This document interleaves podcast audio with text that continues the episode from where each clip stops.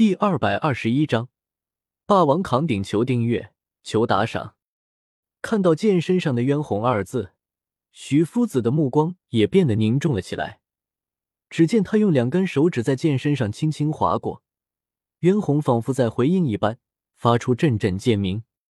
喂，这是我大叔的剑，快点还回来！天明看到渊红被人拿走了，叉着腰不满的叫道。许夫子没有李天明的话，只顾自的拿着剑，细细观察着，眼中更多的是思念。喂，你有没有听到我的话？天明怒吼道：“阁下莫非是？”葛聂突然想到了什么，拉着天明向徐夫子问道：“我姓徐，弟兄们给面子，称我一声徐夫子。”徐夫子摸了摸白胡子。淡淡的说道：“原来是人称剑之尊者的徐夫子，你手中铸造出来的宝剑，都是剑客们梦寐以求的神兵利刃。”葛聂向徐夫子恭敬的行了一礼。对于剑客来说，一位能够锻造神剑的锻造师是非常值得尊重的。比起这把渊红，我还不过只是学了一点皮毛。徐夫子摆了摆手，谦虚的说道。那么铸造渊红的那位前辈是？葛聂问道。是我母亲，这是她人生的最后一件作品。徐夫子缓缓的抬起头，有些怀念的说道，接着对葛聂说道：“这把剑由你来佩戴，也算是找到了一个好主人。”枪。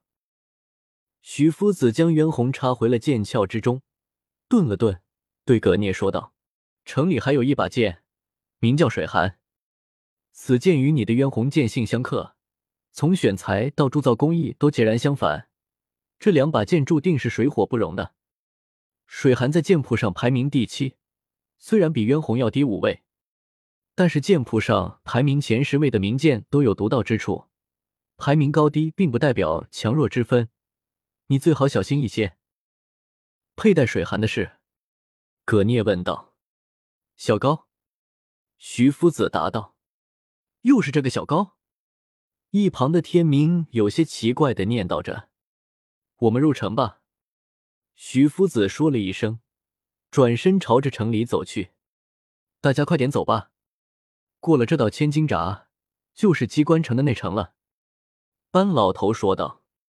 随着千斤闸被缓缓的提起来，从里面射出了强烈的光线来，穿过千斤闸。一行人终于进入机关城的内城，放眼望去，映入眼帘的景象都是生机勃勃，和墨龟池那里一样，弯弯曲曲的红色回廊依山而建，就像盘伏在山峰上的巨龙。这时，一些人从前面跑过，看起来好像挺匆忙的样子。班老头有点疑惑，于是问道：“徐老弟，怎么回事啊？”不知道。应该不是敌情，否则会有警报的。只见道直施展了他的电光神行步，因为服用了萧邪给的天圣丸，道直的内伤已经好了，所以现在他可以随意使用电光神行步。道直瞬移到一个墨家弟子面前，拦下了他，问道：“怎么回事？大家这么匆匆忙忙的？”那个被拦下的墨家弟子一看是道直，恭敬的回道。道指头领，听说来了一个少年，天生神力，居然战胜了好多锻造部的兄弟，把铁头领都引出来了，要和他比试比试。说完，这位墨家弟子就急匆匆的跑开了，急着去看热闹了。大铁锤在和别人比力气呢。道指使用电光神行步，瞬移到班老头面前说道。班老头一听，有点惊奇的问道。是什么人把大铁锤这个家伙引出来了？快走吧，我都等不及了，看看到底是何方神圣。道直有些迫不及待的说道：“荣姐姐，我们也快去看看吧。”月儿也充满了好奇，她也想看看到底是谁这么厉害，因为在机关城中，就属大铁锤的力气最大了。少爷，慕容凤和慕容皇。也有些感兴趣的看向了萧邪，走吧，一起去看看。没猜错的话，应该是我们的老朋友了。萧邪出声笑道：“他知道和大铁锤比武的应该是少羽，不过他去的目的可不是看少羽，而是有些期待接下来会出场的雪女。这位曾经的飞雪阁主人，曾经名惊天下的赵武第一人。那还等什么？”一旁的天明见到有热闹可趁，早就忍不住了，对着大家招呼一声，就连忙跟着那些墨家弟子身后，一起往锻造部的方向跑去。萧协他们笑了笑，也跟着走了过去。等众人到了目的地，只见前面有一大群人，大家都围在一个圆形场地的四周，整个场地被灯火照亮，一点也不像是在山洞中，周围人山人海。围得水泄不通，来了来了！萧协他们刚刚挤到前面，便听到周围的几个墨家弟子激动的叫道：“萧协向场中看去，只见一位身材魁梧、浑身肌肉、威武雄壮，身后背着一个巨大铁锤，锤柄连着铁链，铁链缠绕在身上，头上是一头冲天发髻，皮肤黝黄的男人。”慢慢走进了场中，那不是少羽吗？天明看见大铁锤对面站着的人后，惊讶的叫道：“咚咚咚！”沉重的脚步声震得大地仿佛都颤动了。前面让一让，喂，让一让！就在这时，后面突然传来一阵声音。萧协他们转头看去，只见十二个墨家弟子扛着一个青铜大鼎向前走来。他们被压得喘着粗气，脚步也十分沉重，汗珠从他们的脸上滴下，瞬间被地上踏起的灰尘所淹没。前面的人吆喝着，仿佛一不小心那顶掉了下来，便会把地上砸出个大窟窿一样。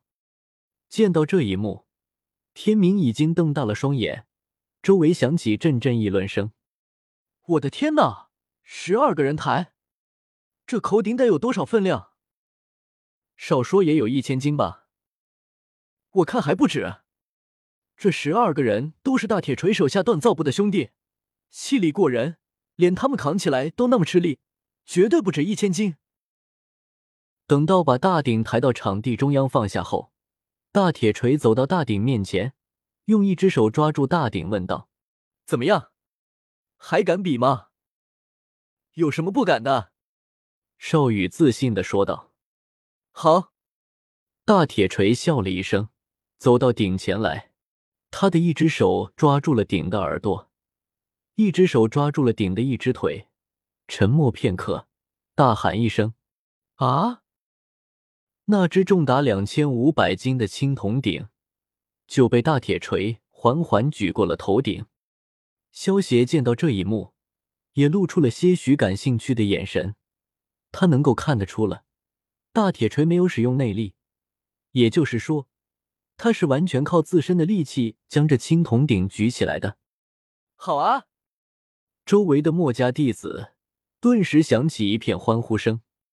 呵呵，现在放弃还来得及。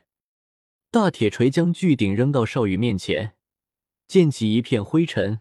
大铁锤拍拍手，掸掸灰尘，对少羽笑道：“少羽没有理会大铁锤的话。”走到顶前，漫步绕了顶一圈，仔细打量了一下这个青铜鼎。啊！且少羽半跪着，两只手各抱着一根鼎足，酝酿了一会，猛地一用力，将全身的力量集中在双臂上，在一瞬间爆发了出来。于是那青铜鼎便在周围目瞪口呆的墨家弟子眼中被扔向了空中。青铜巨鼎升到最高点，携带着一股强大的力量，迅速向正下方的少羽砸去。鼎还未至，带起的劲风已经吹得他衣衫猎猎作响，刮得地面上尘土漫天飞舞。嘿！青铜鼎在眼中逐渐放大，少羽吐气开声，双手一伸，如盘古撑天。砰的一声，鼎与手相交。少羽的身子立刻一沉，双腿弯曲，脚下的地面崩开一条条蛛网般的裂缝。啊！少羽死死抵住青铜鼎，额头渗出一片冷汗。不过随后他将牙一咬，双目怒睁，用尽全力。虽然艰难，但终究还是将青铜鼎缓缓举过了头顶。